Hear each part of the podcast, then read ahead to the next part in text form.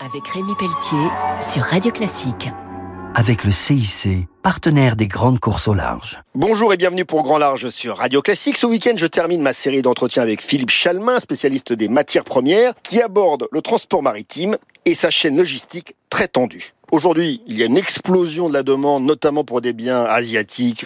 Il y a une congestion des ports et des taux de fret maritime qui explosent à l'occasion du lendemain de la pandémie, les taux de fret sur les conteneurs ont été en moyenne 2021 par rapport à 2020 multipliés par 4. Et par ailleurs, un engorgement des ports avec des navires qui sont à l'encre au large de ports. 11 millions de conteneurs dans le monde sont en attente de chargement ou de déchargement. Et donc toute la chaîne est totalement démantelée, ce qui explique d'ailleurs les sentiments de pénurie dans un certain nombre d'industries aujourd'hui. Et certains navires devant le port de Los Angeles doivent attendre un mois avant de pouvoir escaler. Le temps qui était pris pour un bateau et pour un conteneur pour aller d'un grand port asiatique vers l'Europe a doublé. Il faut environ trois ans pour faire un porte-conteneur et jamais le prix de location d'un navire pour le transport maritime n'a été aussi élevé.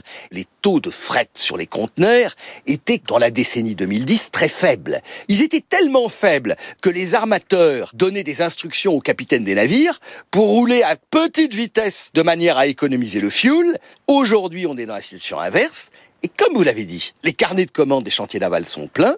Il y a de nouvelles routes maritimes, notamment la route du Nord, liée aux enjeux de l'Arctique. C'est un vieux rêve. Et c'est vrai que la route du Nord permettrait de joindre l'Europe du Nord, et notamment le nord de la Russie, et les clients asiatiques en gagnant quand même un certain temps. Pendant longtemps, c'était réservé à des brises-glaces particulièrement robustes. Aujourd'hui, avec le changement climatique, oui, la route du Nord est ouverte, un grand merci. Je recevais donc Philippe Chalmin, économiste et historien. On se retrouve très vite pour Grand Large sur Radio Classique.